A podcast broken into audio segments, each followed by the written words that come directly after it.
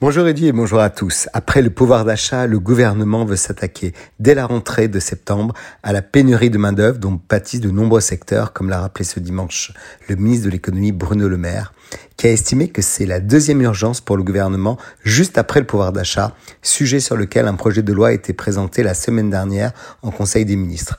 Alors il n'y a rien de plus révoltant d'avoir encore autant de chômage parce qu'on n'est pas au plein emploi et autant d'entreprises qui cherchent des salariés a affirmé le patron de Bercy, s'exprimant lors des rencontres économiques d'Aix-en-Provence.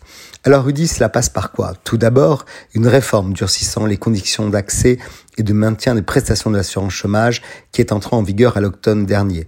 Mais le décret qui l'a réformé n'est valable que jusqu'au 31 octobre. Ce décret plafonne le nombre de jours non travaillés pris en compte dans le calcul du salaire journalier de référence, base de l'allocation chômage, afin que les demandeurs d'emploi alternant période de travail et d'inactivité soient moins pénalisés.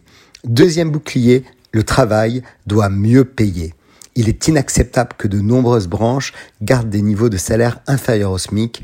En outre, regretté le, ministre, le travail doit, a-t-il estimé, mieux valoriser les compétences de chacun appelant les parlementaires de droite à rejoindre l'exécutif sur cette question.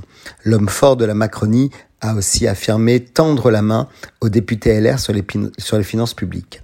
Et cela passe par un geste d'ouverture du ministre auprès de ces députés LR dont il pourrait avoir besoin pour l'adoption du projet sur le pouvoir d'achat, la majorité du camp présidentiel n'étant que relative à l'Assemblée comme on le sait.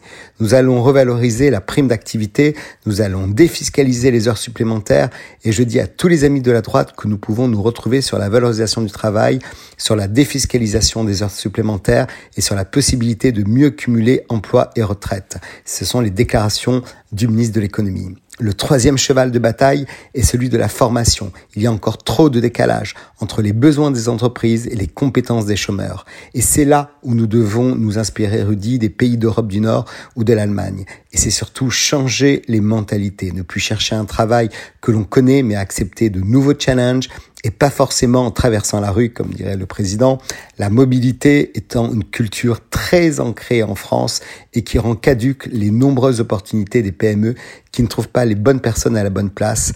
Combien de temps encore pour nous faire comprendre que savoir et vouloir s'adapter, c'est la clé du plein emploi en Europe et dans le monde.